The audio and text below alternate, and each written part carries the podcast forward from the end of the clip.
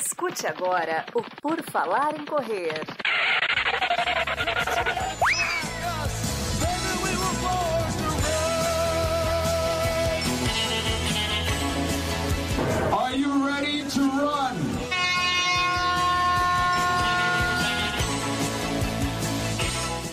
Começa mais um episódio do podcast do Por Falar em Correr. Estamos novamente o PFC Debate, o PFC Debate de todas as quintas. Que debate! Porque ele é o PFC Debate e nós vamos aqui debater assuntos totalmente relevantes e inesperados que não sabemos ainda quais são. Então você fique de ouvidos atentos porque vamos falar de muitas coisas e uma delas pode ser o título deste episódio. Eu, Ana Augusto, vou receber aqui o meu time feminino, o time feminino do PFC, já que Marcos e Maurício não estarão presentes. Camila Rosa está entre nós. Tudo bom, Camila? Oi, Enio, Duda, Ana Carol, Gigi, todo mundo que acompanha a gente aqui no YouTube, no podcast. Tudo bem, vamos para mais uma pauta livre, ver o que, que aparece hoje para a gente falar. Vamos lá, vamos lá. Duda Pisa está aqui, a Duda que conhece a dona do Oakberry. Tudo bom, Duda? Oi, meninas. Oi, Enio. Oi, pessoal. Mais um dia de pergunte o que você quiser que nós talvez responderemos. Talvez. Sempre é um enorme talvez. Ana Carol Sommer está aqui também. Tudo bom, Ana? Tudo, bonjour, bonsoir, direto aqui de Quebec, como sempre, na franquia norte-americana, pronta para responder as vossas questões. Muito bom, vossas questões. E Vossa com- Excelência, né? Ficou bonito, Gigi é, Vossa Calpe Excelência. está aqui também. Tudo bom, Gigi? Oi, Enio. Olá, meninas. Olá, corredores. Que bom que eu tô aqui de volta, porque quando eu falto, eu fico me coçando para responder tudo quando eu ouço depois. Então, vamos, hoje vamos falar bastante. Hoje vamos, hoje vamos aqui no nosso PFC Debate. Você que está ouvindo já sabe, tem que avaliar, pelo amor de Deus, com cinco estrelas no Spotify para a gente subir, divulgar nosso conteúdo, seguir no Spotify, seguir no YouTube, mandar suas mensagens, seus comentários. Você pode ser membro a partir de R$ 1,99 no canal do YouTube, igual o William Mendonça e o Rodrigo Tandaia, que já chegaram por aqui. E nós também temos aqui a presença da dona Terezinha Rosa. O Pierre Xavier mandou sua mensagem, mas não está mais aqui. Fábio da Silva está aqui também. Boa noite, povo bonito. Povo bonito somos nós. Carminha Tristão também chegou aqui. Eduardo Melo está aqui. Boa noite, direto de Arequipa. Aí, ó, sim, sim, é o Eduardo lá de Arequipa, que estava tentando o recorde de 5 quilômetros esses tempos aí. Ah, eu lembro dos ouvintes. Guilherme Teixeira também chegou aqui. Vamos começar então com, a- com algumas perguntas que chegam via Instagram, porque das últimas vezes eu acabei não, não lendo todas e é bom botar algumas em dia. Então vamos lá aqui, ó. Vamos pegar a primeira de hoje aqui do Nel Filho. Tenho dificuldade para controlar o ritmo baixo nos treinos leves e passei a fazê-los na esteira. Fiz bem? Interrogação. Eu adoro essas perguntas amplas porque a gente não sabe se deu se se essa mudança dele para esteira deu certo, né? Se ele conseguiu correr leve, se ele mudou para esteira e conseguiu estar correndo mais leve, talvez ele tenha feito bem. Afinal, está correndo mais leve. Uma dificuldade dos corredores hoje, né? Ninguém quer correr leve. Pois é, mas aí que tá. Qual, que é. a gente já falou, acho que outras vezes, sobre isso. Por que, que é tão difícil correr mais leve, gente? Estão com pressa do quê? Porque eu aproveito muito esses momentos, entendeu? Quando é um, é um treino assim mais tranquilo, é aquela coisa, cada treino tem o seu objetivo, né? E o Gigi vai falar sobre isso. Mas assim, qual que é a pressa, gente? Por que, que essa dificuldade? Ai, gente, não consigo. Parem, por quê? Me explica. Eu acho que a pessoa vai se empolgando e talvez na esteira, como tu, né, a esteira que dita a velocidade, é, realmente é mais fácil de controlar na esteira. Eu sou contra, se tu puder correr na rua, eu sou contra correr em esteira. E dizer assim, ah, que, ok, que bom que funcionou então para ele, não, não tá errado, mas eu acho chatíssimo correr em esteira, acho que não vale a pena e assim, controlar o ritmo é um aprendizado também. É, às vezes a pessoa, tipo, ah, em alguns treinos, olha, é, é, vai correndo e vai variando demais o ritmo e aí desiste, ah, ok, eu vou para esteira que na esteira funciona. Sim, mas você não deu tempo de aprender a controlar esse ritmo, independente se ele é leve ou não, né?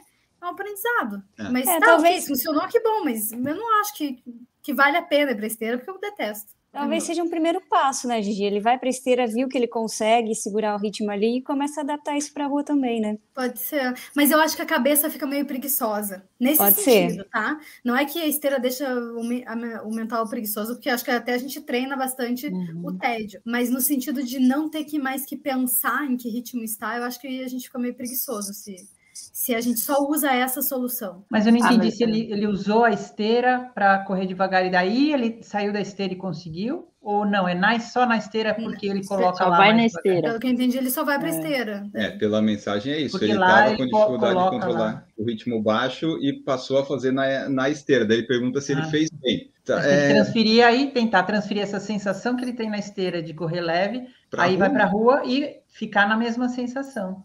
É porque, afinal de contas, ele é um corredor de rua ou de esteira? Ele vai correr as provas na rua ou na esteira, né? Tem que treinar a parte de treino leve, é percepção, que nem a gente falou, ó, aprendizado. Treino leve dá para correr leve. Eu estou na minha busca de tentar fazer um treino leve a 8 para 1, mas eu não consegui ainda. Eu, o máximo que eu consegui foi 7,32, mas eu estou tentando. Estou tentando fazer os treinos leves, bem, bem, bem, bem leves. Mas, sabe, assim, eu já falei aqui várias vezes, não tenho nada contra esteira, até porque vivo na esteira, mas também vou para a rua. É, uma coisa que talvez é, acontece quando a gente corre mais devagar, isso eu noto daí na rua, é o número de passadas, né? Porque aí a gente não consegue ter aquele. ter aquela referência dos 180, que eu sei que talvez depende, conforme a altura da pessoa e tudo mais, mas me parece que aí a gente, não sei, é, é mais travado no início, né? Para você talvez, não sei também quão mais devagar a pessoa corre, mas eu já senti isso, essa diferença daí no número de passadas que acaba diminuindo, né? Porque nós estamos mais devagar, enfim. Mas não sei se é bom, se é ruim, enfim. Mas é uma coisa que eu já observei também. Talvez fique menos natural para você, não sei. Você pega uma coisa que para você é mais natural, né?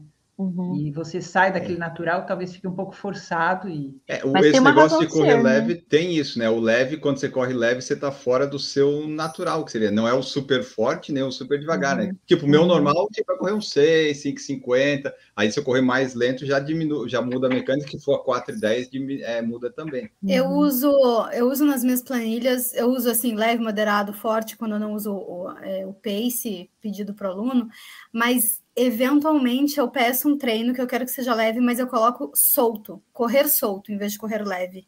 E tem uma diferença, porque o leve não necessariamente é uma corrida solta, a corrida solta é confortável e geralmente um quase indo para o moderado, digamos assim. É um leve que não é tão leve assim, porque às vezes a gente se segura muito no leve mesmo, mas ainda assim, eu assim, acho extremamente importante aprender a correr leve, mas não necessariamente é uma corrida soltinha e, e sempre confortável de fazer. Às vezes a gente tem que se segurar um pouco, porque o confortável é mais rápido. Exatamente. As mensagens que chegaram aqui, ó, nós trouxemos do Instagram e no chat do YouTube, o pessoal vai comentando. Guilherme Teixeira colocou: Eu adoro correr leve, o problema é acordar para correr leve, porque a mente tenta te sabotar pedindo para ir depois outro dia, enfim, mas acho importante. Olha, mas eu fiquei em dúvida, porque então tu não tá entendendo a importância de correr leve, Guilherme, porque se é difícil para acordar para correr, é difícil acordar para correr para qualquer tipo de treino, sabe? tipo, ah, eu, eu não consigo acordar cedo e correr. OK, isso é uma coisa. Agora, só porque a corrida é leve, tu ter dificuldade de acordar, é porque tu acha que é desimportante. E não é. É, acho que é por isso que o pessoal também não gosta de correr leve, né? Eles acham que talvez não fun- ah, é, ou não tá não é agregando importante. nada, é. Isso. Mas, Enio, vamos fazer uma enquete rápida aqui. Qual que é o treino, será que as pessoas consideram mais importante? A gente sabe que todo treino tem a sua importância, mas qual que é o treino que você diz, não, esse eu não posso perder, porque se eu perder, eu não bato a minha meta, eu não sei. Será que tem um pouco disso, assim, um treino que o pessoal considera mais Ah, tem.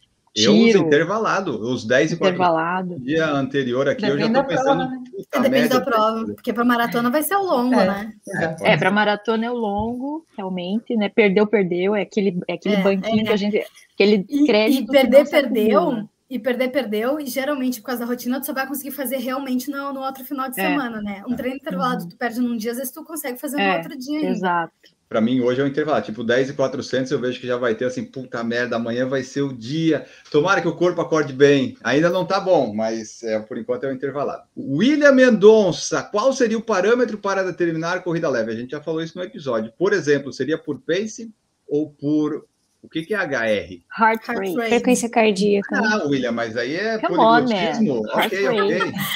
Right rate, heart rate, Qual é a dificuldade de colocar FC, né? Qual é a dificuldade de colocar FC? Não, o William quer se mostrar. Não, eu sou colombiano, tô no Brasil, eu falo inglês também, mas tudo bem, William. Você é membro do canal, você pode. E daí ele fala assim: ó, se for por pace, seria com base no ritmo de 5 ou 10 e aumentar 1 ou 1 minuto e 30. Meu ritmo de 10 km está em 5,30 e faço leve em 7,30. Teria que ser mais leve? Ah, eu acho que é muito Ah. depende disso aí. Não, não, não é tanto, depende assim, não. É, o teu ritmo, se tu faz 10 para 5,30, o teu leve em 7,30 tá bem condizente, tá?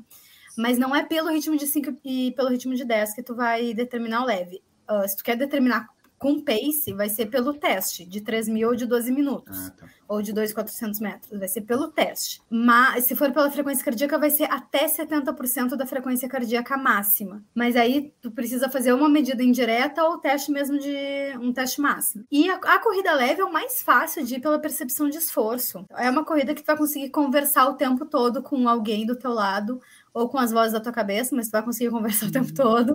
É, tu- é uma corrida que, que tu consegue respirar pelo nariz o tempo todo. Então, dá para ter alguns parâmetros. A corrida leve, para mim, é o mais fácil de, assim, de só pela percepção, de não olhar nada, não, é, não olhar pace, olhar só depois, se foi realmente leve, e só pensar na vida, sabe? É, É, porque tipo- ela é muito, muito devagarinho. Trote paquera, Hum, entendeu? Bem marotinho. é isso, essa o trote paquera. É, é perfeito, o trote paquera, é isso aí.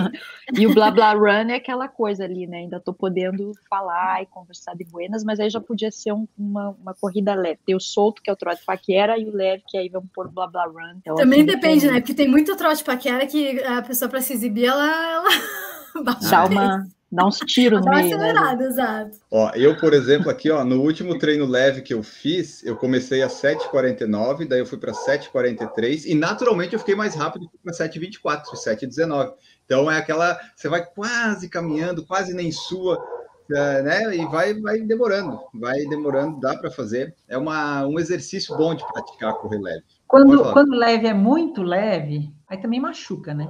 Uhum. Uhum. Ah, então, machuca, mas, por exemplo, eu vi o Daniel do Nascimento correndo a 8h30, sabe? Então eu não sei exatamente até que ponto machuca de fato ou não quando você faz isso uma vez por semana ou a cada 10 dias, Ah, sabe? mas Eu ele não não corre a 8h30 uma vez por semana, acho que é uma vez cada. É, pode trimestre, ser sei lá. também. Depois de um dia que ele fez mil É tiros de sei lá o quê. Só para postar no Strava, né? andar. Eu ia dizer É. que eu não sei, porque, porque o leve. O teu leve não machuca, mas o leve de uma pessoa mais lenta do que tu, né?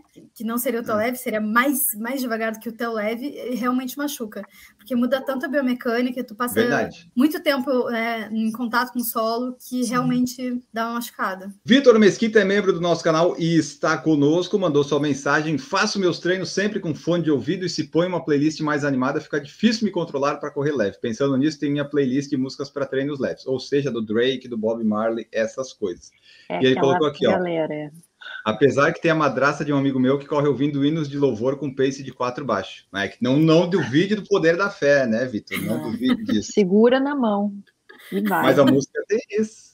A- Qual que era a- aquela música que fazia correr mais devagar, Enio, que você citou em um- alguns episódios atrás? Eu não O lembro de que Drake, era. com certeza. Era o do Drake mesmo? Mas incrivelmente a Adele estava no que fazia correr rápido, então eu não confio Eu muito queria, nesse ler, eu queria ler essa Mas é pesquisa, o porque não faz sentido nenhum. Depois Remixes. Não é possível, gente. Mas era, e a Beyoncé era melhorava em Era 14 rápido, minutos né? seu tempo da maratona. É. Era muito tempo, não faz sentido.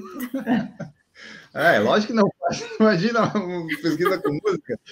Mas a Não, música não, pô, pesquisa com música pode ser séria, porque faz, realmente faz diferença. Mas a diferença no pace da maratona não.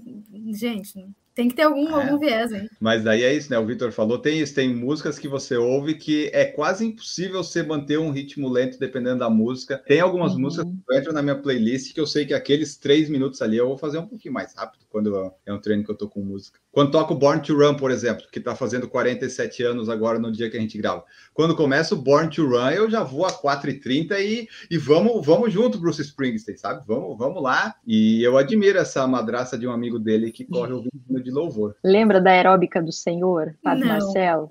Ah, ah, tá, mas é o dele era animado, né? Erguei as mãos Então, e aí, gay. Ah, os essa aí é animada animaizinhos mesmo. viram dois em dois. É, tinha, tinha isso. É aquele cuida da minha vida, né? Esse aí já não, não sei como que você faz para fazer mais rápido, né? Esse já é mais introspectivo, assim. Eu acho que tem menos a ver com o ritmo da música e mais a ver com se a gente gosta. Pode ser. Uhum. Porque às vezes eu também faço um treino um pouco mais forte e eu tô ouvindo música super lenda. Sei lá, não lembro, mas tô ouvindo Belchior, sabe? E tô lá correndo mais forte. Pode mas ser. é porque eu gosto muito da música, então eu me empolgo por gostar. Eu acho que isso faz diferença. Quando começa a tocar Lulu Santos, apenas mais uma de amor, eu começo a correr mais rápido. Porque eu gosto da música, olha só. Vai ver que é por isso que a Adele tá lá, né? Muitos fãs. Ó, o Vinícius Queires falou assim, ó. Se correr leve machuca, eu sou uma abajur. Mas a gente não falou isso, Vinícius. A gente falou que o muito leve, dependendo do leve, do seu leve, talvez, mas não é que correr leve machuca. Não falamos Eu isso. não entendi também. Mas é, mas é isso, é, é mais leve que o teu leve.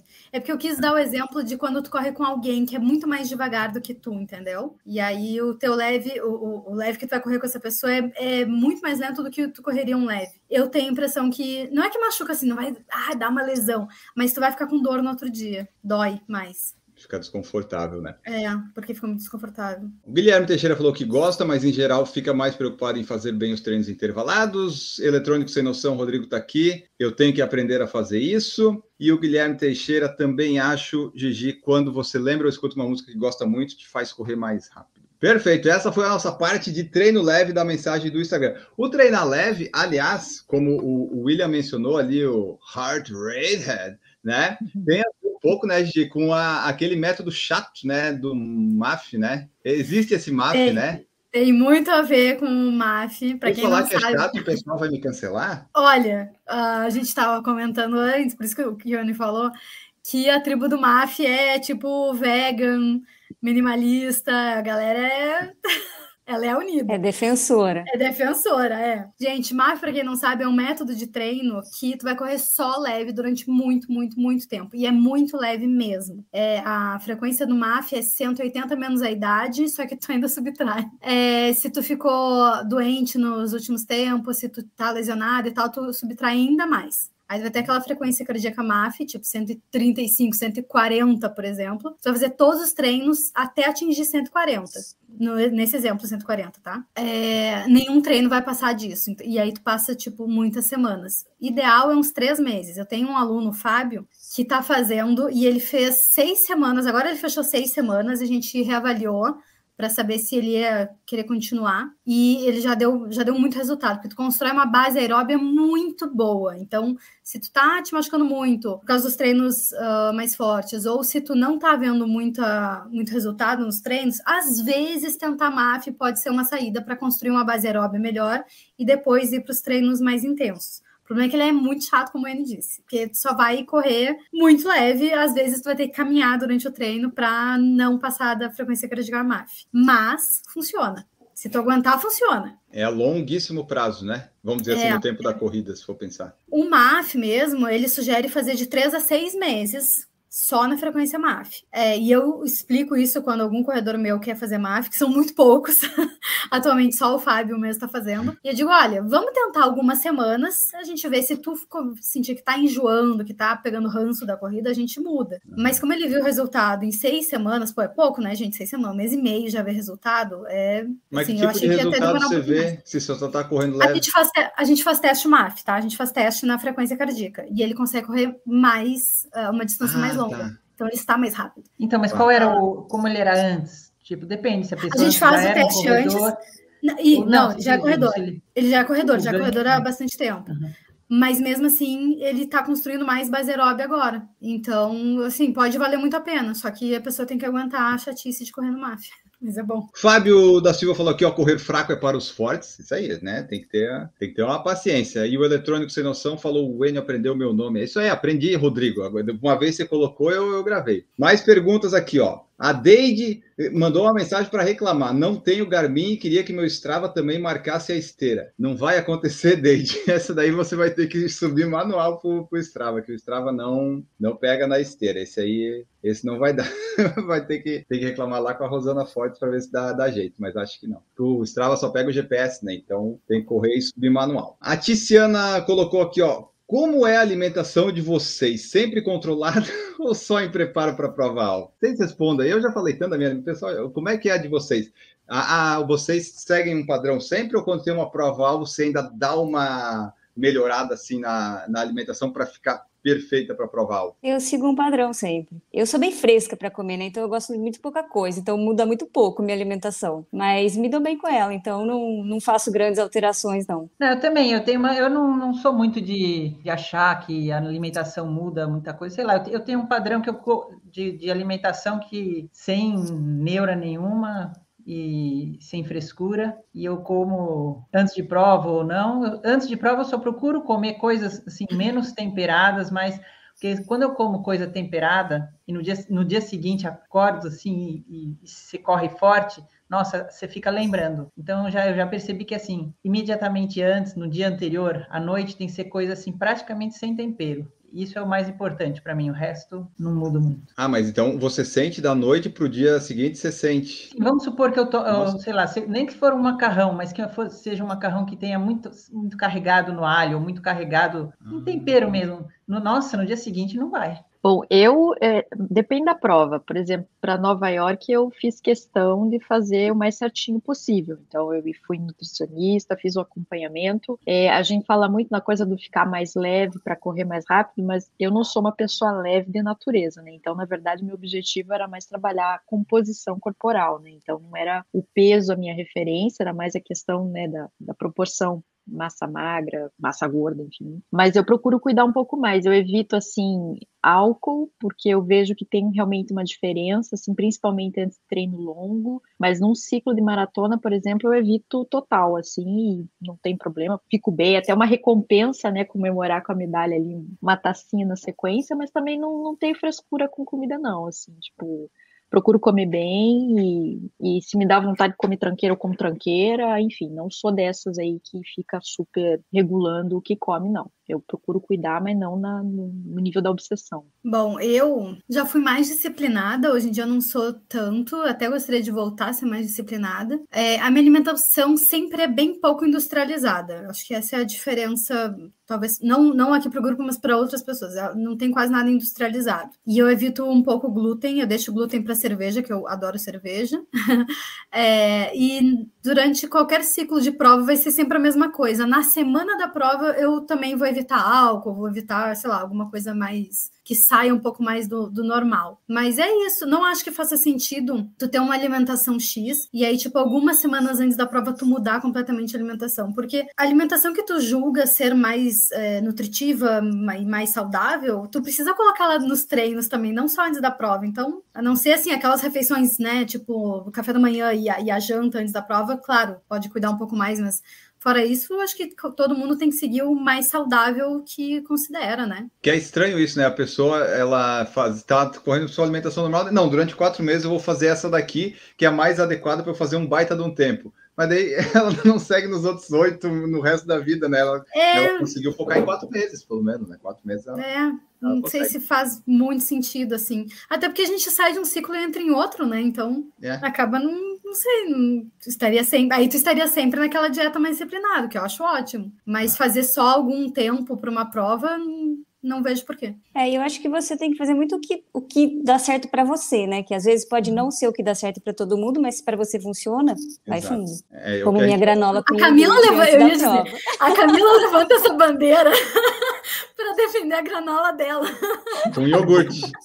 com iogurte. É, tá aí, a defensora, a bandeira da, do iogurte com granola é a da Camila. Eu, o pessoal já sabe, né? Minha alimentação é totalmente né, de qualquer jeito. Mas às vezes eu tenho momentos que eu me controlo mais. Esse ano eu já pesei 79, hoje eu tô com 86. Então eu vou variando aí, né? Nessa, nesse, nessa linha assim. Esse range. É, é, que o último mês foi complicado porque deu um pouquinho de dor no pé. E daí eu não sei vocês, mas eu, bah, na comida eu desconto tudo. Aí foi, eu comi um pouco mais de porcaria, subi um pouco mais de peso, aí ficou mais inchado.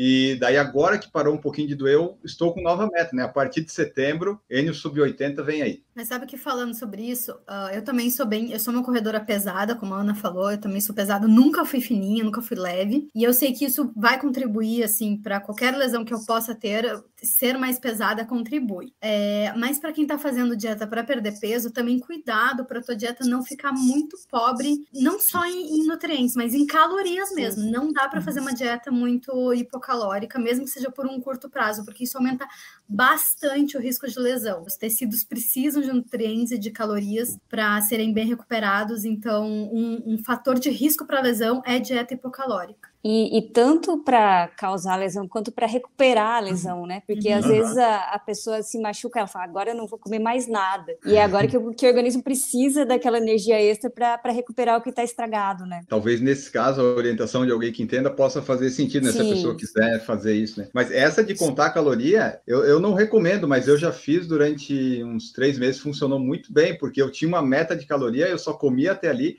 perdi 10 quilos. Não sei se foram quilos bons, mas eu perdi. Às vezes era assim, umas quatro fatias de pão na, do almoço e de, janta, às vezes um- uma coxinha, uma barra de chocolate, era isso. A- Ótimo. A, a meta de Ótimo. caloria, Muito bom. eu não recomendo, não A recomendo. famosa dieta flexível. É, né? Matemática. importa as né? calorias. Não Isso, importa é. mais nada. né? É, Aí aí, aí 1.600 batia. a meta de calorias tá ótima, agora a densidade nutricional deve estar É. péssima. Menos 20, né? Ainda bem que eu corri a esteira e corri leve nesse período, que daí não afetou tanto. Mas funcionou contar calorias. Só que, né, era daquele jeito. Barra de chocolate eu sabia que tinha umas 500 calorias. Daí, bom, duas, ok, dá mil calorias, eu ainda tenho 600, 700. E assim eu ia levando. Não recomendo você fazer isso. Mas você sabe que quando eu comecei o ciclo de, de Nova York, né, foi em 2019, foi muito interessante, porque eu não comia o suficiente para poder fazer a, a troca, né, para mudar a minha composição corporal.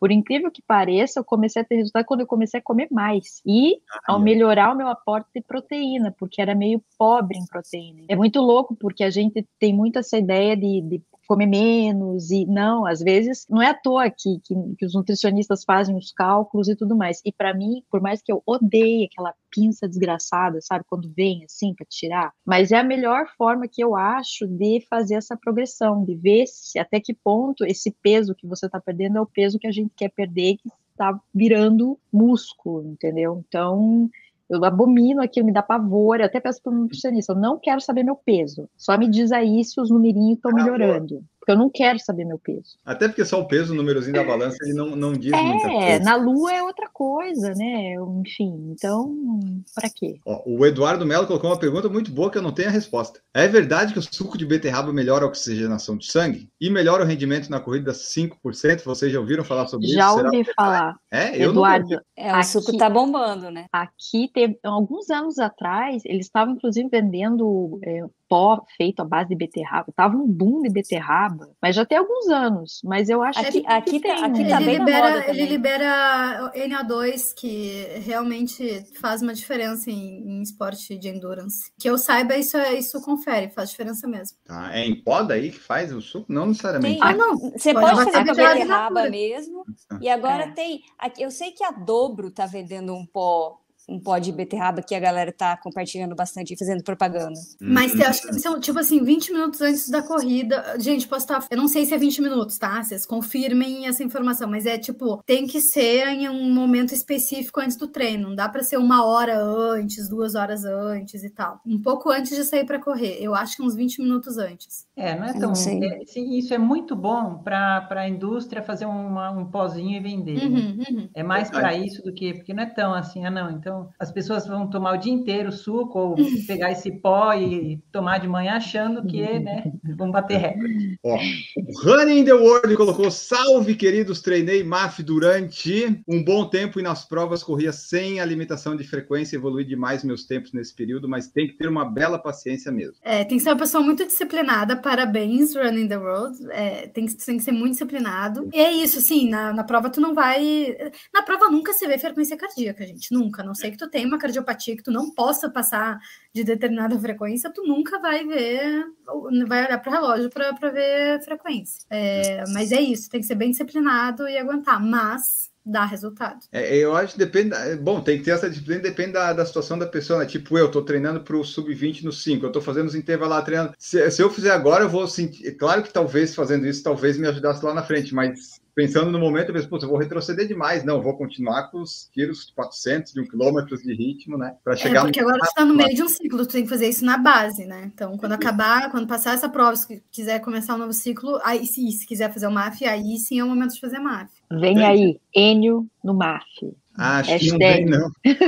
Porque eu fico pensando, como é que vou medir a frequência cardíaca? Com o GPS do pulso, às vezes ele trava em 200. E a fita, eu não vou gastar com fita, então não caiu o MAF para mim. Rubem Vieira perguntou aqui no Instagram, como devemos planejar os treinos? Existem vários ciclos de treino a serem realizados? Sim. Quer justificar, Gigi? Comente. Eu fico louca com essas perguntas abertas demais, porque não. Gente, é, são vários ciclos, sim. Tu vai fazer um período de base, onde tu vai construir um pouco mais de base aeróbia, vai ter um pouco mais de treinos para construir a base aeróbia. Uh, e continua podendo ter intervalado e outros tipos de treino, tá?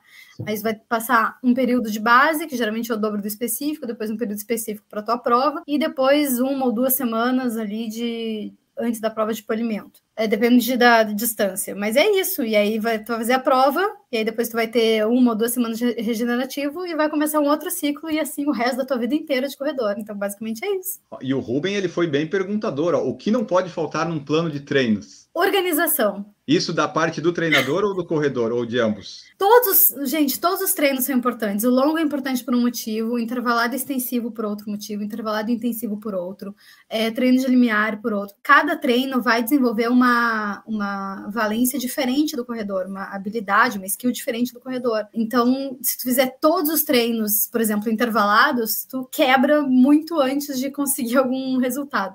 Se fizer todos os treinos de rodagem, provavelmente tu, tu vai estar tá perdendo a. Tu não vai estar tá desenvolvendo potência e velocidade. Então, cada treino tem uma, a sua importância. Tu pode mudar de metodologia ao longo de alguns ciclos, como a gente conversou sobre o MAF, como existem várias metodologias diferentes. Mas o ideal é tu organizar o que é a periodização? É um planejamento a longo prazo. Pode ser uma periodização de quatro anos para um atleta olímpico, por exemplo. Pode ser uma periodização de um ano para um atleta que vai ter uma competição em um ano, uma competição muito importante, e aí ele vai ter vários é, ciclos para provas menores. Ou como a gente faz para corredor amador, que aí tu vai ter, sei lá, várias provas no ano, né? Mesmo que seja uma maratona, mas tu vai ter várias outras provas que também são teu objetivo. Tu vai fazendo ciclos de 12 a 16 semanas. Não precisa de, não precisa pensar num ciclo tão longo. Tu vai pensar a longo prazo para ir é, dando laço para esse corredor e é, ficando cada vez melhor. Mas os ciclos vão variar de 12 a 16, às vezes 20 semanas. O mais importante é organizar, né? é tu saber o que, que tu tá fazendo. Por que, que tu tá fazendo um treino intervalado? Por que, que os estímulos são de 800 metros e não de 400? Por que, que o intervalo é de 2 minutos e 30? Cada componente do treino existe um objetivo para ele. É isso que o treinador vai responder na, na planilha, entendeu? E eu acho que é importante também o feedback, né? Porque às vezes a pessoa tem a planilha, mas é legal compartilhar com o treinador, se você tem um treinador, como que você está percebendo esses treinos. Se tá, por exemplo, eu semana passada teve um treino que o, o tempo de intervalo entre um, justamente um intervalo e outro de corrida não foi suficiente para eu recuperar, então eu acabei não fazendo os quatro tiros de 1.5 previstos, porque eu falei, cara, nem adianta eu tentar porque eu já tinha quebrado, né? Então é importante dizer, olha, tá tranquilo, tá difícil, esse aqui, enfim, é legal ter essa troca, não só ficar recebendo planilha sem dar um retorno para o treinador. Então isso permite ajustar a intensidade, a, a frequência também, quantos treinos por semana, né? Às vezes a gente tem uma vontade de fazer um pouco mais, mas não é realista às vezes em função do, da rotina. Então é importante ter esse bate-bola, eu acho também com treinador é, para quem tem treinador. Não acho nem que é importante, é essencial. Sem o feedback, tipo, o treinador tá no escuro, porque a planilha, ela é um, ela é um norte. Ela não é tipo assim, ah, se a Ana não fizer as oito séries, ela não vai conseguir fazer a prova. Não, se ela fizer uhum. sete ou nove, por exemplo, séries, vai dar um, um, resultado parecido. A planilha é um norte. O que uhum. vai, o que a gente vai saber se tá indo pelo caminho certo é o feedback da Ana, né? O feedback do uhum. corredor. E aí, se, por exemplo, nesse exemplo, ah, ela não aguentou, o tempo de descanso estava muito curto, dá para aumentar um pouquinho? Em alguns casos dá, em outros casos, ah, então vamos fazer, vamos dividir com um intervalo maior no meio dessas séries, enfim. Aí o treinador vai pensar o qual é o melhor caminho, mas o feedback do corredor sempre é essencial. Até porque se não tiver feedback, tu pode pegar qualquer planilha de, de internet, porque ela não está sendo pensada para ti. E ok, se tu não tem treinador, tu pode pegar uma planilha de internet também, mas quanto mais individualizado para ti, melhor. E o Franz levantou aqui se não seria o caso de da intensidade dos 1500 que da Ana talvez tivessem mais né? Talvez mais intenso do que deveria naquele momento. Ou às vezes Uhum. é um dia ruim também, né? Às vezes a intensidade tá certa, mas é o dia que, que É, não tá tem, bom. tem disso, mas também acho que foi o primeiro treino de 1.500, que agora a gente, antes eu estava fazendo 400, aí depois foi 400 de 1.000, agora nós estamos em 600 e 1.500, né, durante a semana, então foi o primeiro e confesso que foi um dia que eu já estava me sentindo cansada também. Hum. Mas aí aquela coisa, não, mas é disciplina, vamos lá, Vou fazer. é, tem que fazer. Aí eu fui, mas ao mesmo tempo, eu naquele dia eu falei, bom, eu vou fazer 75% que é melhor que zero, né? Então eu fiz o que deu. Para essa semana, por exemplo, a gente aumentou, em vez de ser um minuto de intervalo, é um minuto e meio. Então vamos ver, talvez seja isso e o dia que eu vou estar me sentindo um pouco melhor. Mas é isso, é ajuste, é como você falou, tem que, tem que ter esse retorno para que a gente ajuste esse, essa intensidade também. É, e se era a tua primeira vez nos 1.500, às vezes o corpo só não está acostumado. É, e nasce- Por isso é. que a gente também repete os treinos, não é? Uhum. A Ana não vai fazer uma vez só nesse ciclo 1500, né? Ela vai fazer algumas vezes. E aí no próximo Uhum. treino o corpo já está mais preparado e daí consegue entregar. Então, Oremos. depende muito. eu tive, eu tô, uma aluna minha também, acho que ela, não lembro se ela estava fazendo é, tiro de 800 ou de 1000, mas ela também não conseguiu entregar o treino. Eu disse, não, ok, a gente vai repetir exatamente esse Uhum. treino, porque, porque eu sabia que ia encaixar. Não encaixou Uhum. naquele dia, mas ia encaixar depois. Então, depende, cada caso é um caso. Eduardo Melo, lá de Arequipa, no Peru. Domingo tem uma prova de 7 km com bastante subida. Estou em dúvida se descanso total sexta e sábado para chegar bem descansado ou uma corridinha leve é sempre bom para manter a musculatura acordada. Depende, Isso é Eduardo. muito né? pessoal, né? Depende. Depende se tu te sente bem correndo na véspera. Tem gente que se estraga correndo na véspera, que não, não consegue, fica mal no É. outro dia. Tem gente Eu, que fica muito melhor se correr. descansar. É, eu, eu gosto de correr no, na Na antevéspera. sexta. aham. Isso, na sexta. É. Eu prefiro descansar na sexta e correr num dia antes. Olha só. É, mas Para mim é muito muito melhor. Porque é, para mim, toda vez que eu faço tiro, por exemplo, eu vou ficar cansada dois dias depois. Nunca. Bom, pode ser que a idade. Quem sabe? Não, mas assim, quando eu É não corria todo dia, eu sempre eu preferia sempre o trotinho de meia hora no sábado e daí no domingo. Agora que eu tô correndo todo dia, tanto faz, mas ver o que que fica melhor para você, Eduardo. Às vezes as pessoas gostam de ficar três, quatro dias sem correr para ficar com aquela gana de, ah, vou correr para mim, não funciona muito, sabe? Eu não tenho essa competitividade toda de ficar com tanta gana depois de quatro dias. Eu acho que eu fico até destreinado psicologicamente. Ó, um fato raro aconteceu, eu acho que o Luiz Gustavo errou, mas ele mandou 27,90, então a Opa! prioridade é dele. Ele colocou Acho que o assim, ó, nome do episódio deve ser Luiz Gustavo Barros. Luiz Gustavo pergunta. A pergunta dele vai ser o título do episódio: onde é melhor fazer um teste de 3K? Vai lá. Boa, E onde boa. será que é? Numa pista de atletismo ou numa reta como a ciclovia da Marginal Pinheiros? O que, que vocês acham? Eu acho que Então- ambos os casos funcionam bem. É, Depende de quem mediu esses 3K, né? Se for o 3K pelo GPS, aí é na pista. É, tem que estar bem medidinho, né? É. É, é que assim, na pista, sempre a gente tem certeza da distância. Na, numa reta, tu vai ter que medir muito bem esses 3K. Mas se tiver, vamos assumir que tá realmente tem 3K. É, as duas opções são ótimas. Sempre que tu tiver curva, tu vai ficar alguns segundos mais lento, é normal. Então, numa numa pista de atletismo, tu vai ter alguns segundos mais lento, porque tu tá fazendo uma curva, tá fazendo muitas curvas, né, no, no teste 3000. Mas eu diria para que a, a melhor opção é sempre a mesma, é fazer o teu teste sempre na pista ou sempre na ciclovia. É, eu, eu gosto daqui, pelo menos se tiver né, uma reta, porque, é claro, na ciclovia tem 3 km, mas é muito difícil você achar um lugar que tem uma reta assim, né? A Beira-Mar Norte aqui tem, É. a Beira São José eu até consigo. A Continental não tem como, tem 2,500 só. Mas se tiver na pista, eu- a pista é certeza da distância, né? E uma forma de controle, às vezes, melhor do ritmo. Se tiver acesso à pista, eu acho que a pista é sempre um ambiente legal de você correr, porque ali você consegue evoluir bastante. Mas se não tiver, se tiver uma retona para ir, vai na, na reta. É, Luiz. eu, eu acho que na retona é menos monótono, né? Eu acho que tem mais chance de fazer mais força ali, de ir mais rápido. Eu, não acho pista muito sei. chato. Não, mas é que eu não sei se uma reta toda indo, toda a vida 3 km, se isso não é monótono, sabe? Porque eu nunca sei é quando vai verdade, chegar. Também. É. Sabe? Tipo, lá, eu, eu acho eu acho que eu prefiro. É. Eu acho que eu Eu acho, prefiro. eu acho Mas ruim. eu Tipo, gosto correr na praia também. que não tem fim, parece que nunca chega. Mas também, assim, o asfalto da, da ciclovia também é diferente do tartan da pista. Então, por isso que tem que ser Também. sempre na me- no mesmo É. lugar, entendeu? É. Porque o terreno vai fazer diferença. Os dois são bons. Os dois são bons. Então, Luiz Gustavo Barros 2790, seja sempre bem-vindo ao nosso canal.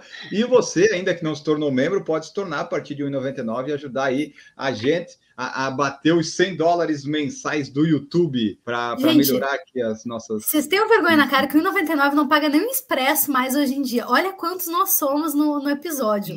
Não dá nem um gole de café para cada um, tá? Então, por favor, se tornem membros. É, 1,99 é assim, né? Pô, 1,99. e Eu não sei, eu sou membro do, do Por Falar em Correr e eu não sinto da minha fatura 1,99. Quando dá ali 1,99, ah, tá ok. Tá. Porque eu, eu me tornei membro para testar se funcionava. Daí, como era 1,99 só, eu deixei. Fica o Enio pessoa física contribuindo para o Enio pessoa jurídica. E o Luiz Gustavo falou que às vezes acha que na pista é mais difícil psicologicamente porque fica contando as voltas. Eu também acho. Ah, é, tem isso. tem- não pode errar a contagem. São quantas voltas? Ou sete e Sete meia? É. Sete e meia. Sete e meia. Ah, mas eu erro. Se eu vou fazer teste na pista, eu continuo com GPS porque eu esqueço quantas voltas eu dei. Só para garantir. Então, né? vamos- Não, alguém tem que contar para você. É, É o GPS. né? então o Garmin tem que contar.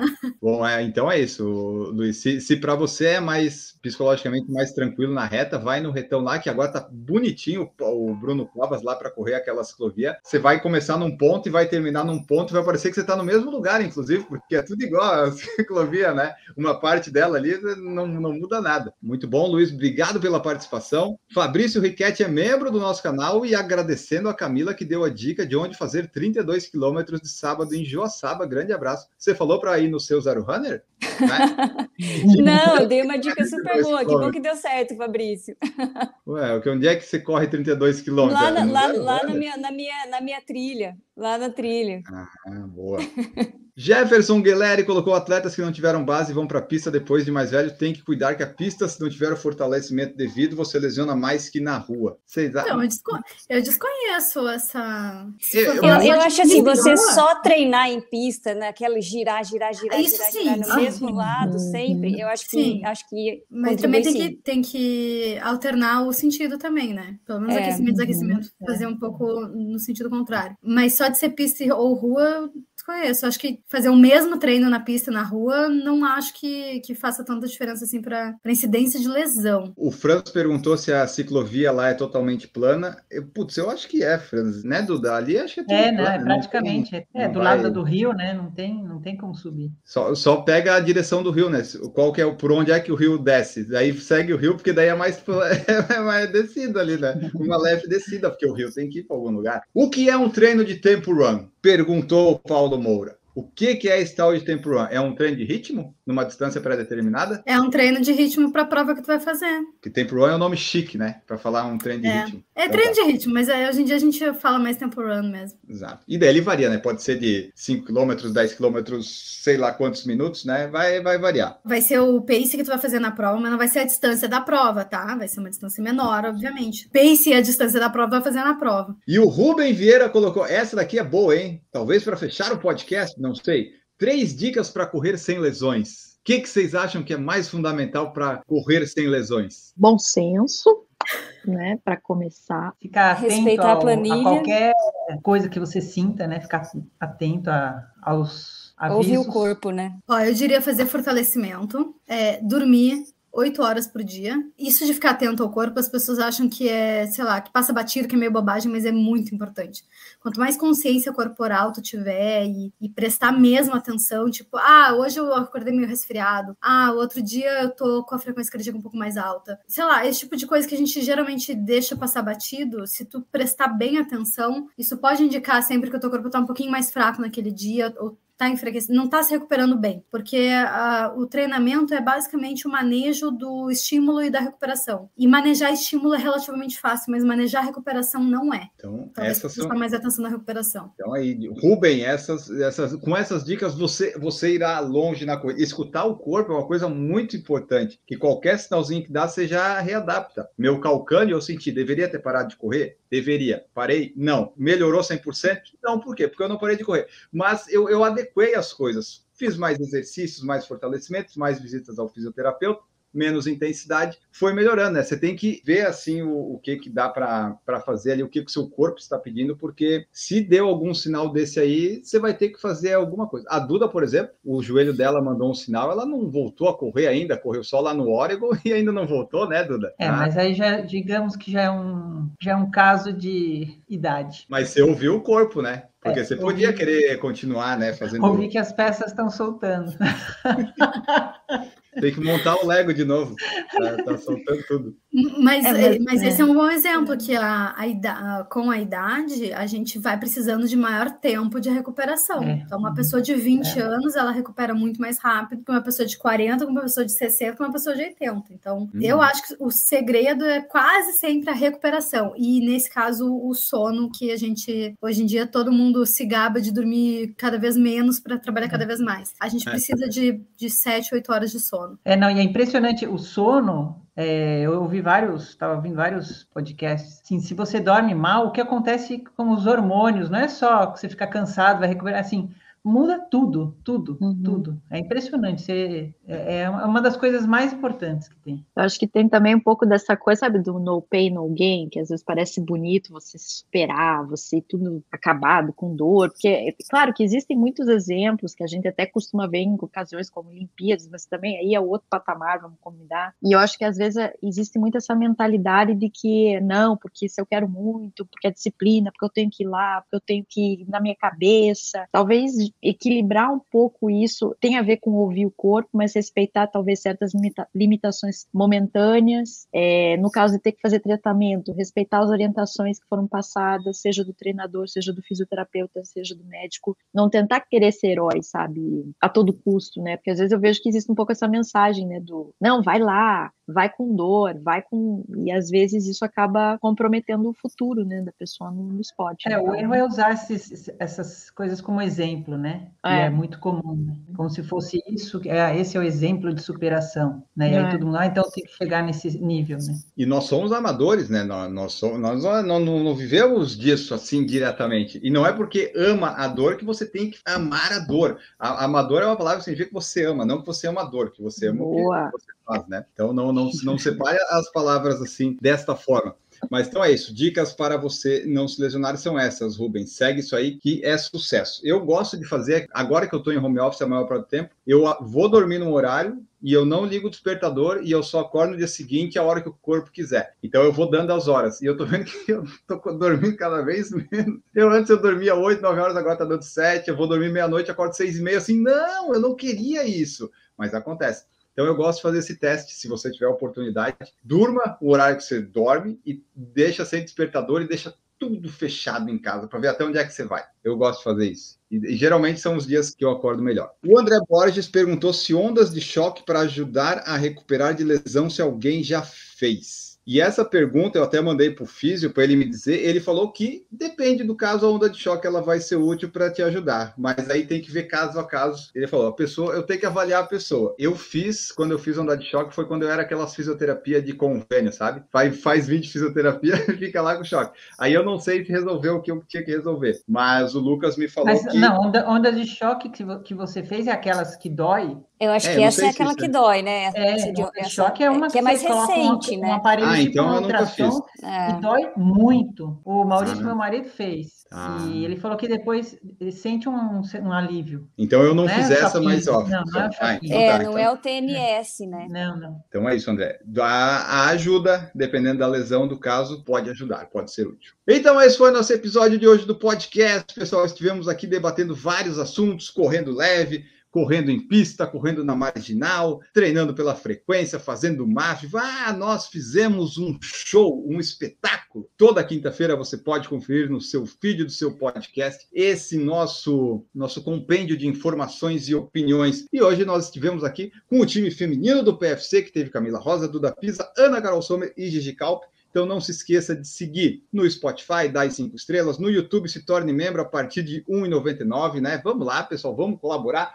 R$ 1,99 você nem vai sentir no seu cartão. E daí o Spotify, mande lá suas mensagens, compartilhe o episódio, porque é sempre bom sempre nos ajuda. E agora, vamos embora, vamos embora. Camila Rosa, obrigado por participar aqui conosco. Obrigada, Enio, obrigada a todo mundo. E quem estiver escutando esse podcast depois da Maratona de Floripa, né, que é quando ele vai ao ar, espero que tenham corrido bem, que o tempo não tenha maltratado muito vocês e a gente se vê semana que vem. Voltaremos na semana que vem. Duda Pisa esteve conosco aqui. Muito obrigado pela participação, Duda. Obrigada, pessoal. É mais um dia cheio de perguntas e até o próximo programa. Perguntas e respostas, sempre com muitas respostas, muitas perguntas. Ana Carol esteve conosco e muito obrigado, Ana. De nada, então boa sorte para você, caso você vá participar esse domingo. Se você já participou, espero que você tenha aproveitado toda a jornada que se concretizou nesse domingo. E a gente se fala semana que vem, se tiver espaço para mim, para eu entrar, eu acho que vai ter. E é isso suplência permanente no EPFC. É isso aí, a Ana é a nossa suplente mais participativa aqui. Na verdade, acho que é o Maurício que é o suplente.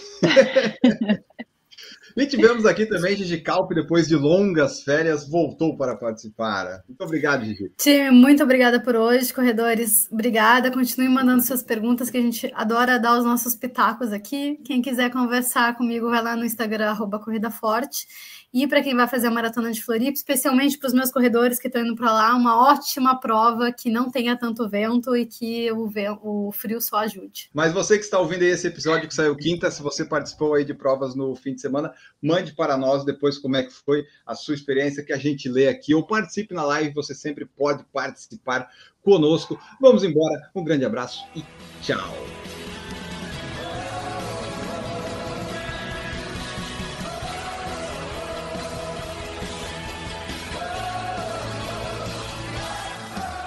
Produção por Falar em Correr, podcast multimídia.